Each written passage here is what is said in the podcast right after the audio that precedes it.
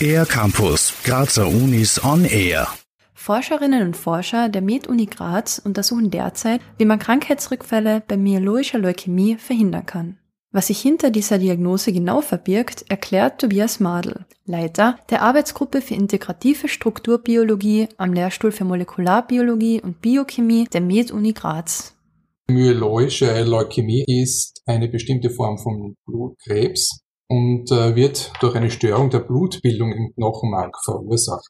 Die AML entwickelt sich plötzlich und schreitet vor allem im Krankheitsverlauf schnell voran, was für die Patientinnen und Patienten sehr ungünstig ist. Besonders erwachsene Personen im höheren Alter können von der AML betroffen sein.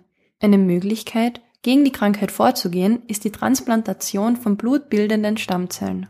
Aber auch danach kann es zu Krankheitsrückfällen kommen, die sich die Forschenden aber noch nicht genau erklären können.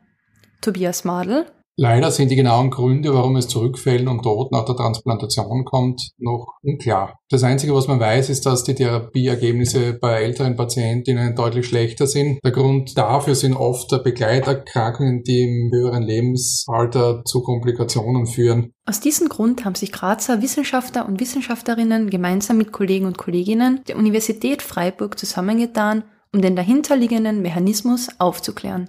Das gemeinsame Ziel war es, aufzuklären, ob Leukämiezellen durch Veränderungen im Stoffwechsel gezielt T-Zellen beeinflussen und äh, dadurch deren therapeutische Wirkung hemmen. Zusammen konnte das Team herausfinden, dass die von Leukämiezellen produzierte Milchsäure in die Aktivität der T-Zellen eingreift und somit die therapeutische Wirkung stört.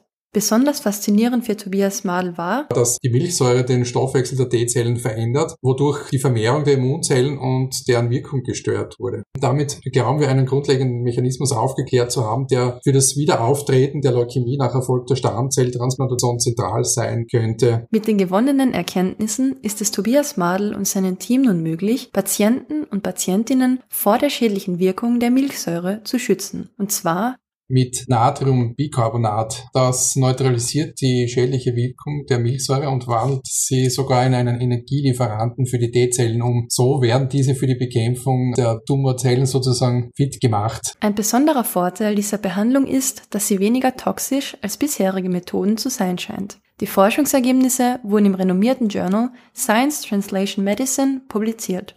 Für den R-Campus der Grazer Universitäten Anja Kalbauer.